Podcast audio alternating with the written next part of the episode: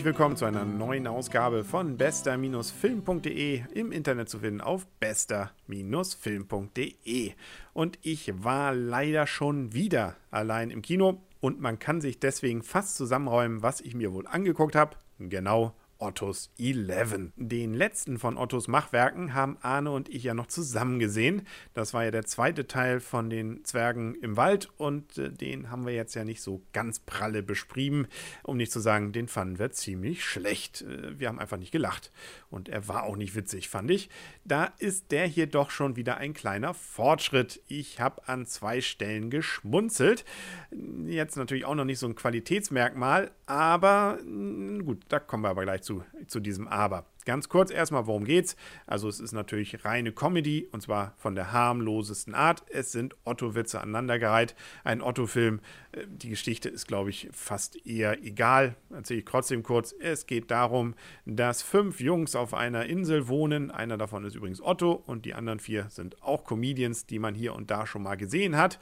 Und äh, die haben ein Problem, dass nämlich ein böser Mensch, der vom Festland kommt, festgestellt hat, dass die Jungs, insbesondere Otto, Ein Bild an der Wand hat, das besonders wertvoll ist. Das will er haben, deswegen reist er hin und klaut es einfach. Das lassen sich unsere fünf Hauptdarsteller nicht gefallen und reisen in die Stadt, um dann dort ihr Bild wieder zurückzuholen. Und deswegen heißt der Film übrigens Oceans, nein, eben nicht Oceans 11, sondern Ottos 11, weil er so eine sagen wir mal so, leichte Anlehnung an Oceans 11 mit George Clooney hat, wo man ja auch geplant hat, etwas aus einem Casino rauszuholen. Und so ist es hier auch. Ein Casino spielt hier auch eine Rolle. Mit dabei sind wieder Mirko Nonchev, den kennt man ja noch von früher Samstagnacht, Rick Cavanian, den kennt man von der Bully-Parade bzw. von den Bully-Filmen, wo der einer von den dreien dann immer ist, und Max Giermann, den kennt man zum Beispiel von Switch, da spielt er eigentlich eine ganze Menge Rollen, unter anderem auch den Stefan Raab, den er hier in diesem Film auch macht. Dann, und das ist eigentlich das Highlight des Films, Sky Dumont ist wieder dabei und den kennt man ja nicht nur aus vielen verschiedenen Sendungen und Filmen. Nein, man kennt ihn ja auch aus dem ersten Otto-Film. Da spielte er ja schon den Harald, also den Namen vergisst man, glaube ich, nicht, wenn man den Film gesehen hat. Und der Gag ist auch heute immer noch mal gerne genommen, zumindest bei denen, die über 30 sind, wenn man mal nicht schlafen kann. Aber ähm, ja, also Sky Dumont und der spielt auch wieder, und das macht diesen Film auch mehr und mehr sympathisch als vielleicht die Zwergefilme vorher für mich, äh, dass das alles wieder so ein bisschen mehr wirkt wie früher na gut, äh, man will es jetzt auch nicht überstrapazieren. Also es ist jetzt auch kein alter Film, der neu gedreht wurde, sondern aber immerhin schafft es der Film, so diese Otto-Welt, die man ja auch aus den ersten Filmen ja kennt, ähm, ganz gut wieder rüberzubringen. Also es ist irgendwie eine ganz eigene, surreale Welt, in der man sich da befindet, aber die funktioniert ganz gut. Und hier und da sind eben auch wieder, das kennt man auch noch aus den alten Filmen, mal ähm, richtig alte Otto-Witze auch dabei, die man noch so aus seinen Shows wieder kennt. Zum Beispiel das Mischen, Mischen und ja, man wird so ein bisschen was wiedererkennen.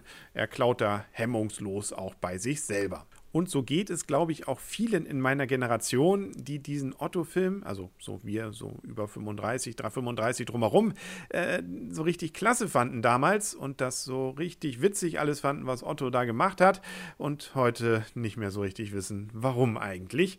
Aber ich erinnere mich sehr gut daran, dass das für mich wirklich die Inbrunst des Humors war und ich mich sowas von scheckig gelacht hat und auch noch die meisten dieser Gags nachher auswendig konnte. So gesehen hat also Oceans 11 tatsächlich irgendwie so ein bisschen Nostalgiebonus. Ich sagte ja schon, er ist eben doch wieder so ein bisschen wie früher gemacht. Er hat aber auch wirklich merkbare Längen. Also selbst äh, wenn man es wohlwollend sieht, sind da Stellen, wo man sagt, da ist jetzt wirklich mal fünf Minuten nichts Witziges passiert. Und so ein bisschen Fremdschämen gehört eben auch dazu. Also gerade diesen Otto-Gang, ja Gott, na gut gehört eben dazu. Muss aber, finde ich, jetzt auch nicht so penetrant sein, wie es hier in diesem Film doch gerne wieder genommen wird. So witzig ist er jetzt auch nicht mehr. Aber ich rede ja mich um Kopf und Kragen. Früher fand ich das ja auch alles klasse. Mit dabei war übrigens auch Sarah Nuru.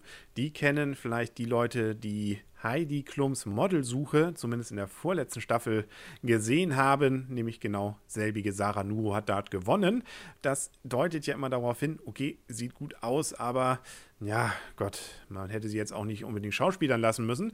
Die macht aber ihre Rolle erstaunlich gut. Nun hat sie auch nicht viel zu tun, muss man ja zugeben, aber äh, da gibt es durchaus größere Reinfälle. Somit könnte ich mir vorstellen, dass man die noch öfter in Filmen sieht. Um mich herum waren übrigens durchweg jüngeres Publikum im Kino und die haben sich mehr amüsiert über den Film. Das deckt sich mit dem, was mir auch andere berichtet haben, dass wohl Jüngere, also so wie wir vielleicht früher mal im Alter waren, als die ersten Filme rauskamen, diesen Humor doch wieder richtig klasse finden. Wie sagte schon Otto, Tumor ist, wenn man trotzdem lacht. Auch ansonsten der Humor sehr harmlos, da kann man sogar theoretisch, glaube ich, mit einem Neugeborenen rein. Kommen wir zur Wertung und ja, das macht es natürlich schwierig. Ich würde mal sagen, und ich tue es auch, selbst mit dem Nostalgiebonus über 5 5,5, sagen wir mal, damit er knapp drüber ist. Also mit Nostalgiebonus würde ich jetzt mal 5,5 Punkte geben von 10 und das bedeutet, äh, zumindest für meine Altersklasse, da kann man schon mal noch mal mit rein ins Kino, äh, insbesondere wenn man die ersten Otto-Filme von früher gut fand. Ja, und wenn man jünger ist, scheint man ja wieder diesen Humor zu mögen und das Ganze klasse zu finden. Also kann man auch nicht viel falsch machen. Nach 95 Minuten hat man es dann auch hinter sich. Übrigens Regie geführt hat Sven Unterwald Junior und der zeichnete sich für solche schönen Filme wie U900. Ja, den fand ich gar nicht so schlecht, muss ich ja zugeben. Also dafür war er verantwortlich, aber eben auch für Sieben Zwerge, Männer allein im Wald und den zweiten Teil Männer. Nee, Quatsch, der Wald ist nicht genug, so heißt es genau. Und mit diesem Podcast ist es jetzt auch genug. Hören Sie am besten ein paar Tagen wieder rein. Da gibt es wieder einen neuen Film, den wir dann hoffentlich wieder besprechen. Bis dahin sagt alles Gute auf bester-film.de im Internet zu finden auf bester-film.de. Ihr Henry Krasemann und tschüss.